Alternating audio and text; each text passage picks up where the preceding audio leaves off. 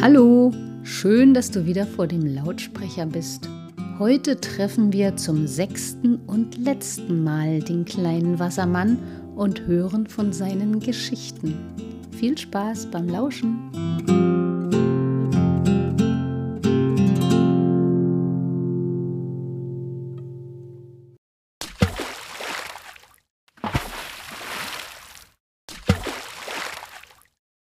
Achtzehntes Kapitel Gebratene Steine.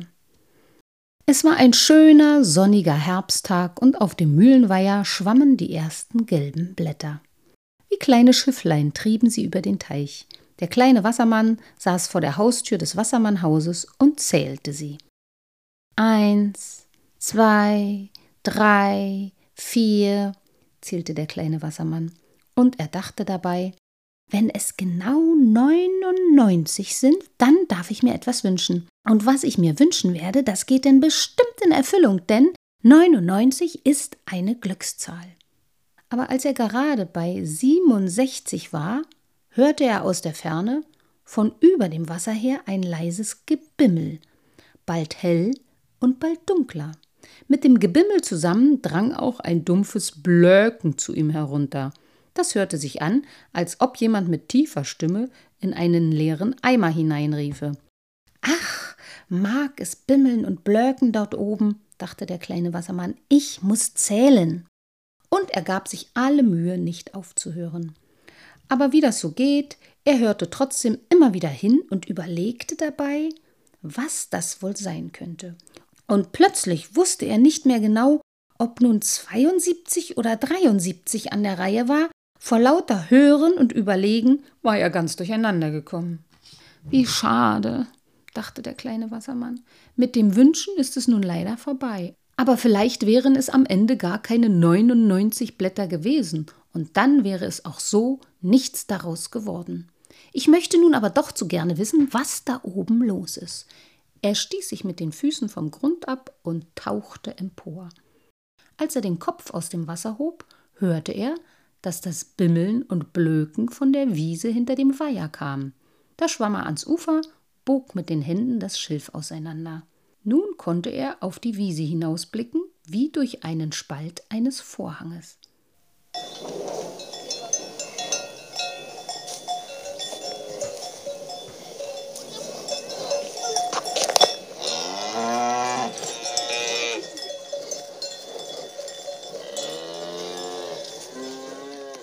Aber da war er beinahe ein bisschen enttäuscht von dem, was er sah.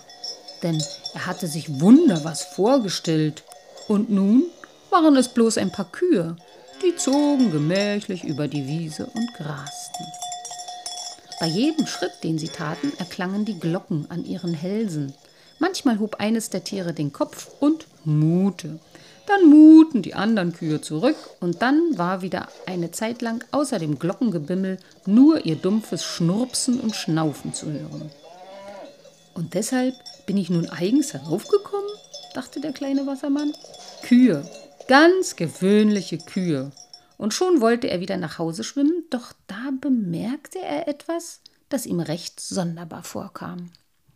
Am Rande der Wiese saßen drei Menschenjungen, die hatten ein Feuerchen gemacht und warfen von Zeit zu Zeit faustgroße gelbe Kieselsteine hinein. Nach einer Weile holten sie dann die Steine mit ihren Stöckchen wieder heraus, schabten die Asche herunter und aßen die Steine auf. Darüber wunderte sich der kleine Wassermann sehr.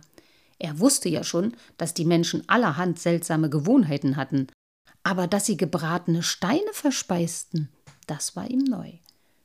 Kurz entschlossen verließ er das Schilf, überquerte die Wiese und fragte die Jungen am Feuer Lasst ihr mich davon mal kosten, ich habe nämlich meinen Lebtag noch keine gebratenen Steine gegessen.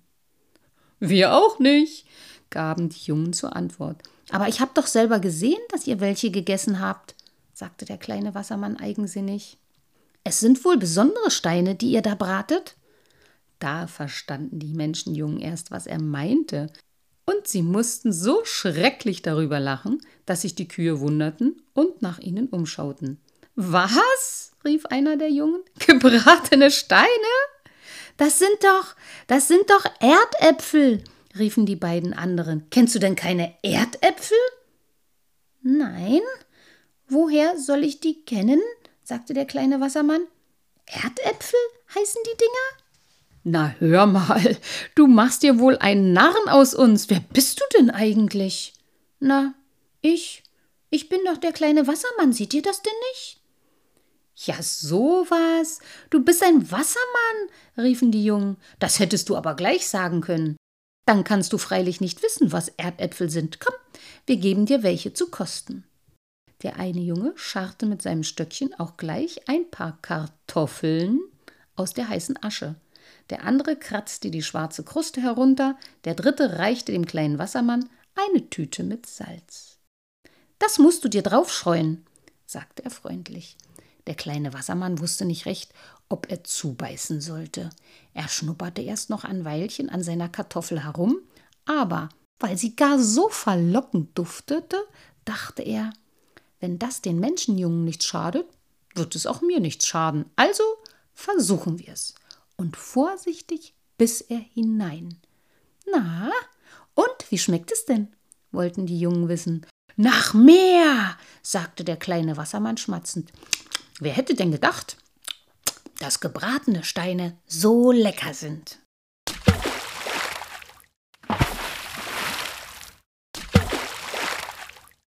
Neunzehntes Kapitel Blitze aus der Schachtel. Der kleine Wassermann gefiel den drei Menschenjungen und die drei Menschenjungen gefielen dem kleinen Wassermann. Sie schieden an diesem Abend als gute Freunde. Von nun an kamen die Jungen fast jeden Tag an den Mühlenweiher.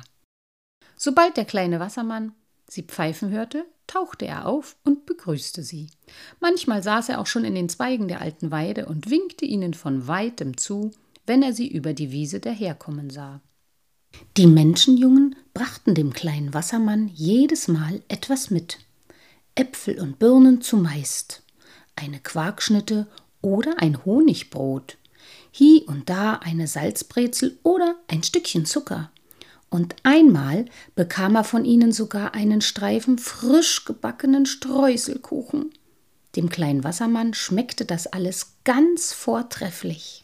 Er fand, dass die Menschenkost gut war, beinahe so gut wie die Wassermannkost. Und er dachte, er würde den Jungen bestimmt eine große Freude machen, wenn er sich dankbar erwiese und ihnen als Gegengeschenk ein paar auserlesene Leckerbissen aus Mutters Wassermannküche zu kosten gebe. Aber die drei hatten leider gar keinen Appetit auf gebratene Kröteneier mit eingesalzenen Wasserflöhen.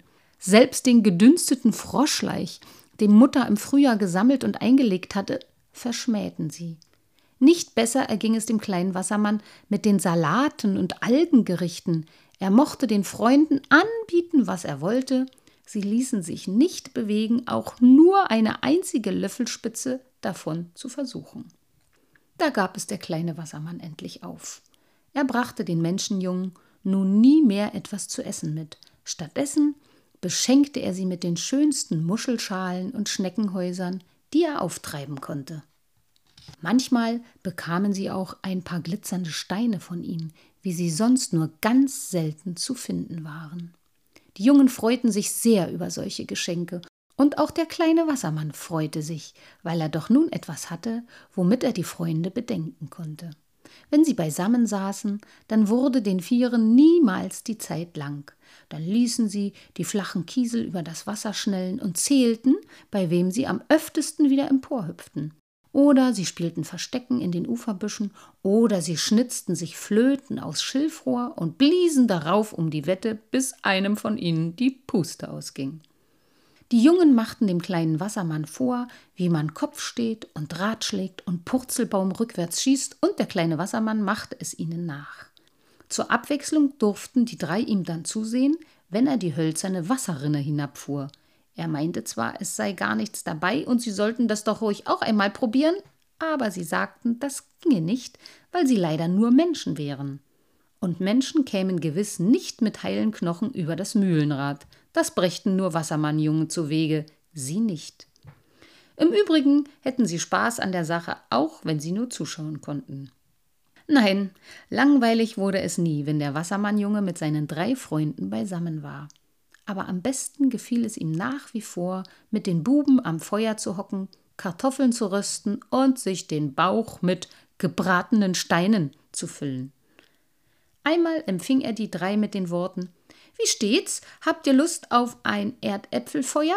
Für trockenes Schilf ist gesorgt. Ich habe schon einen ganzen Haufen zusammengetragen. Da braucht ihr nur noch den Blitz aus der Schachtel zu nehmen und ihn darunter halten, dann brennt es. Was sagst du? fragen die Buben. Den Blitz aus der Schachtel? Na ja doch, den Blitz, rief der Wassermannjunge. Ich weiß ja, ihr habt eine kleine Schachtel mit lauter so dünnen Hölzchen, und wenn man ein Hölzchen herausnimmt und ritsch, dann macht's Blitz, und das Hölzchen fängt von dem Blitz aus der Schachtel an zu brennen. Ach, du meinst wahrscheinlich die Streichhölzer, sagten die Junge, und einer von ihnen griff auch sogleich in die Hosentasche. Jawohl, bestätigte der kleine Wassermann, als er einen Blick auf die Schachtel geworfen hatte, die ihm der Junge unter die Nase hielt. Manchmal seid ihr wahrhaftig ein bisschen schwer von Begriff. Der Junge wollte gerade ein Streichholz anreißen, aber da sagte ein anderer der beiden Warte, wie wäre es, wenn du das unseren kleinen Wassermann machen ließest? Hast du nicht Lust, einmal selbst so einen Blitz aus der Schachtel hervorzuzaubern? wandte er sich an den Wassermannjungen. Ach ja, riefen nun auch die anderen Buben, der kleine Wassermann soll es tun, du hast recht.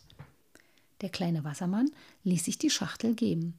Dann nahm er das Streichholz und setzte es zögernd an. Verbrennt man sich dabei auch bestimmt nicht die Finger? fragte er vorsichtshalber. Nein, nein, beruhigten ihn die Menschenjungen. Wenn es dir zu heiß werden sollte, dann wirfst du es einfach weg. Es wird überhaupt nichts geschehen. Da ritzte der kleine Wassermann also das Streichholz an. Aber weil er der Sache wohl doch nicht ganz traute und etwas zu hastig gewesen war, ging es ihm gleich wieder aus. Nimm ein anderes, sagten die Buben, und lass dir ein wenig mehr Zeit. Das befolgte er. Diesmal gelang es ihm. Stolz hielt der Wassermannjunge das brennende Hölzchen unter das Schilf.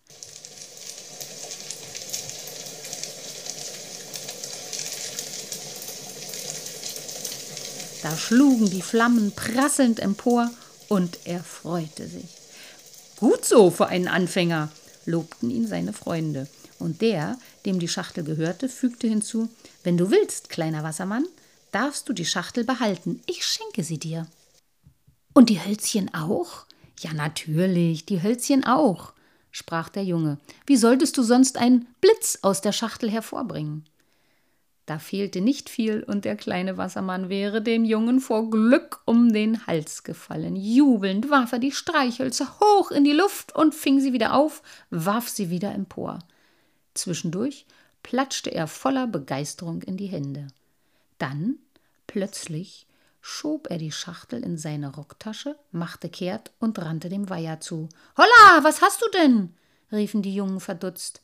Aber der kleine Wassermann hörte sie nicht mehr. Er war schon mitsamt seiner Schachtel kopfüber ins Wasser gesprungen.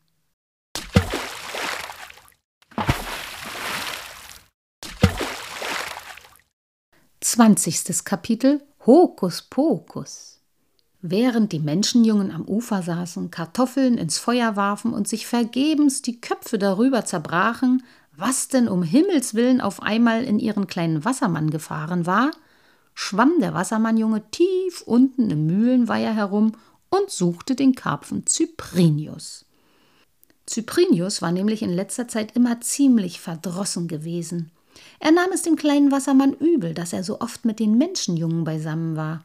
Blub, geh mir weg mit den Menschen, blub, hatte Cyprinius ihn kürzlich erst wieder angeraunzt. Entweder, blub, sie kommen zum Baden, und wirbeln den Schlamm auf, dass unser einer kaum noch nach Hause findet, blub, oder sie hängen uns diese verflixten Dinger, die angeln, blub, ins Wasser und warten darauf, dass man anbeißt und dass sie uns auffressen können, blub, blub, mit Butter und Zwiebeln ringen, wie ich gehört habe. Nein, geh mir weg mit den Menschen. Ein Wassermann darf sich mit denen auf keinen Fall einlassen. Blub, blub. Ich begreife nicht, wie du dich so weit vergessen kannst. Blub. Nein, das begreife ich nicht. Blub. Der gute Cyprinius wird staunen, wenn ich ihm zeigen werde, was mir die Menschenjungen geschenkt haben, dachte der kleine Wassermann. Und er malte sich aus, wie der Karpfen die Blitze aus der Schachtel bewundern würde. Da konnte er einmal sehen, dass es für einen Wassermann gar nicht so dumm war, drei Menschen als Freunde zu haben. Nach langem Umhersuchen fand er den Alten. Er grüßte und zog seine Schachtel hervor. Rate mal, was ich hier drin habe, sagte der kleine Wassermann. Hm, sagte Cyprinius. Wie kann ich es denn wissen? Blub, was du in dieser Schachtel hast. Blub. Würmer vielleicht oder Brotkrümel? Blub, blub. Blitze, sagte der kleine Wassermann. Blitze? Blub. In so einer winzigen Schachtel? Blub, blub. Cyprinius besah sich den kleinen Wassermann kopfschüttelnd. Machst du dich, blub, über mich lustig? Durchaus nicht, sagte der kleine Wassermann. Es sind wirklich Blitze in der Schachtel. Ich werde dir gleich beweisen, dass ich die Wahrheit gesprochen habe. Cyprinius sah misstrauisch zu, wie der Wassermannjunge einen Streichholz herausnahm. Ihm war die Geschichte nicht ganz geheuer. Er zog sich für alle Fälle ein Stückchen zurück. Nun sage ich, Hokus Pokus, erklärte der Wassermannjunge mit ernstem Gesicht, und dann wirst du ja sehen, was weiter geschieht. Also aufgepasst. Hokus Pokus. Er ritzte bei Pokus das Streichholz an. Zu seinem Ärger wollte es diesmal aber nicht klappen. Es gab keinen Blitz und noch weniger eine Flamme. Na, blub, wenn das alles war, blub, blub, meinte Cyprinius und kam wieder näher herangeschwommen. Dann muss ich dir sagen, dass du mich ziemlich, blub, blub, enttäuscht hast. Beim ersten Mal geht es mir immer daneben, sagte der kleine Wassermann seelenruhig, aber beim zweiten Mal nicht mehr. Du kannst dich darauf verlassen. Er hatte sich und dem Karpfen Cyprinius zu viel versprochen. Die Streichhölzer brannten nicht, auch das zweite und dritte und vierte nicht. Wenn du das blub, blub, Blitze nennst, sagte Cyprinius geringschätzig, dann blub bin ich ein Laubfrosch. so ein Unsinn, blub, blub. Da musst du dir schon einen dümmeren suchen als mich, blub und er blubberte spöttisch die Luft aus. Das kann ich mir gar nicht erklären. Wie kommt das nur, dass es mir nicht gelingt? überlegte der kleine Wassermann niedergeschlagen. Und er erzählte dem Karpfen, wie gut er es vorhin gekonnt hatte, draußen an Land bei den Menschenjungen. Ach so, von den Menschen hast du die Schachtel bekommen, blub blub, sagte Cyprinius. Dann wundert mich gar nichts mehr. Die haben dich damit angeschmiert. Blub, blub, das ist alles. Ich hab dir doch hundert und tausendmal zugeredet, du sollst dich vor ihnen in Acht nehmen. Blub. Aber du willst ja nicht hören. Da machst du dich lieber lächerlich. Wenn ich jetzt du wäre, wüsste ich, blub, blub, was ich täte. Was tätest du denn? fragte der Wassermannjunge. Ich würde hinaufschwimmen, blub, sagte Cyprinius, und würde ihnen die Schachtel da vor die Füße werfen. Jawohl, blub, und dann würde ich sagen, blub, blub, rutscht mir den Buckel hinunter, blub, blub. Das werde ich nicht sagen, meinte der kleine Wassermann, sondern ich werde ganz ruhig mit ihnen sprechen. Ich kann mir beim besten Willen nicht denken, dass sie mich anschmieren wollten. Dich anschmieren? Sagen die Menschenjungen, als ihnen der kleine Wassermann über sein Missgeschick haarklein berichtete. Nein, anschmieren wollen wir niemanden, das darfst du uns glauben, aber du kannst nicht verlangen, dass Streichhölzer, die du ins Wasser nimmst, anbrennen. Weißt du, das Wasser verdirbt sie, das lässt sich nun einmal nicht ändern. Dann kann ich den Rest jetzt also wegwerfen? fragte der kleine Wassermann. Ja, Wirf sie ins Feuer, wir bringen dir morgen dafür neue mit. Ich wusste ja, dass euch Cyprinius nur schlecht machen wollte, sagte der kleine Wassermann, aber er kennt euch ja nicht. Und er streute die Streichhölzer einzeln ins Feuer. Als er dann auch noch die Schachtel hineinwerfen wollte, hielt ihn der ältere Junge zurück. Nein, die musst du dir aufheben, sagte er. Weißt du, mir ist ein Gedanke gekommen. Wir füllen die leere Schachtel mit Regenwürmern. Die trägst du in unserem Namen dem Karpfen Cyprinius hinunter und schenkst sie ihm. Es ist möglich, dass er dann nicht mehr so schlecht von uns denkt wie bisher.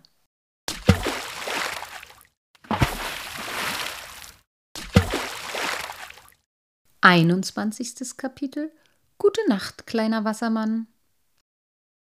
Die Tage vergingen, das Jahr wurde älter und älter.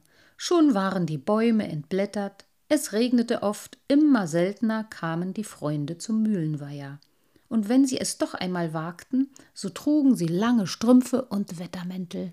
Der kleine Wassermann wartete häufig vergebens auf sie. Eines Morgens schien oben nach langer Zeit wieder einmal die Sonne. Das merkte der kleine Wassermann, als er zum Fenster hinaussah. Das Wasser war hell und klar wie seit Tagen nicht. Da dachte der Junge, heut kommen sie ganz bestimmt, und er freute sich sehr auf das Wiedersehen. Er konnte nicht wissen, was über Nacht mit dem Mühlenweiher geschehen war. Ahnungslos zog er sich an, aß sein Frühstück und machte sich auf, um ans Ufer zu schwimmen. Er wollte sich dort, wie es seine Gewohnheit war, in die Zweige der alten Weide setzen und Ausschau halten.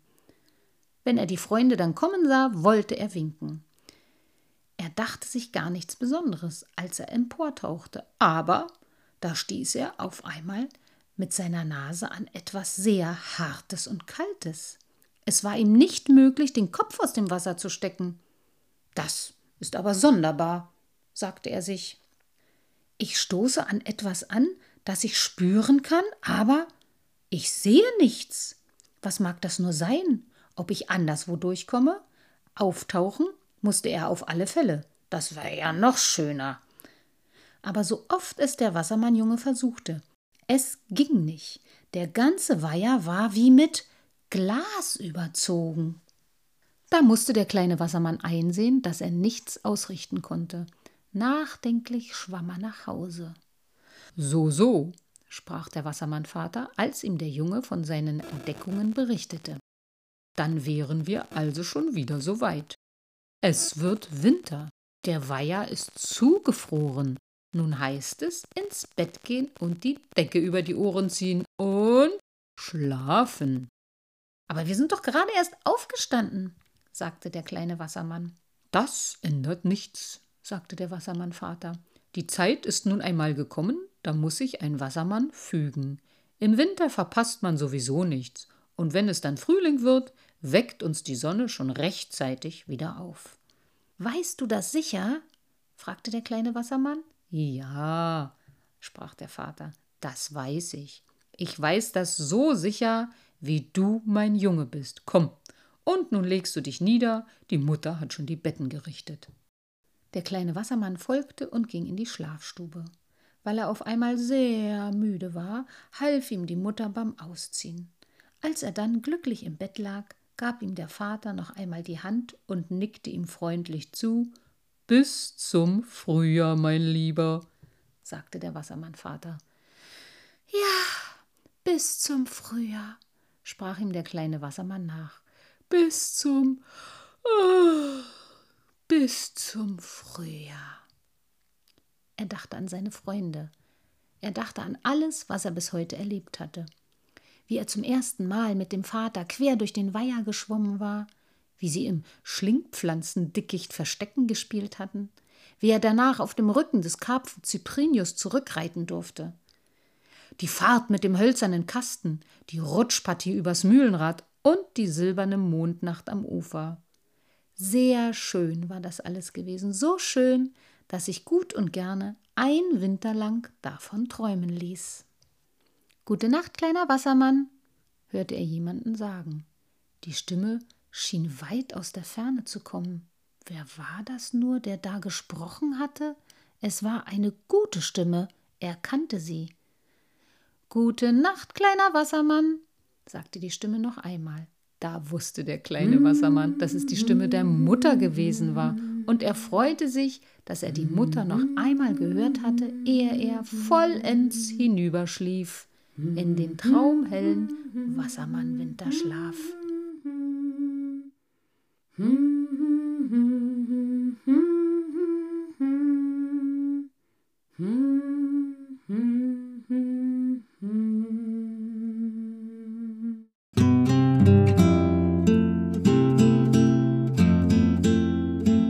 schläft der kleine Wassermann seinen Winterschlaf. Den hat er sich auch verdient, der kleine Abenteurer.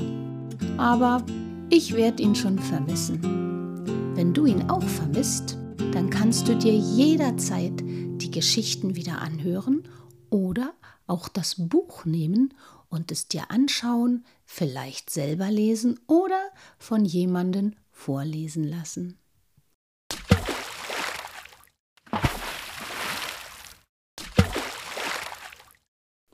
Wir hören uns zur nächsten Geschichte. Mach's gut. Tschüss.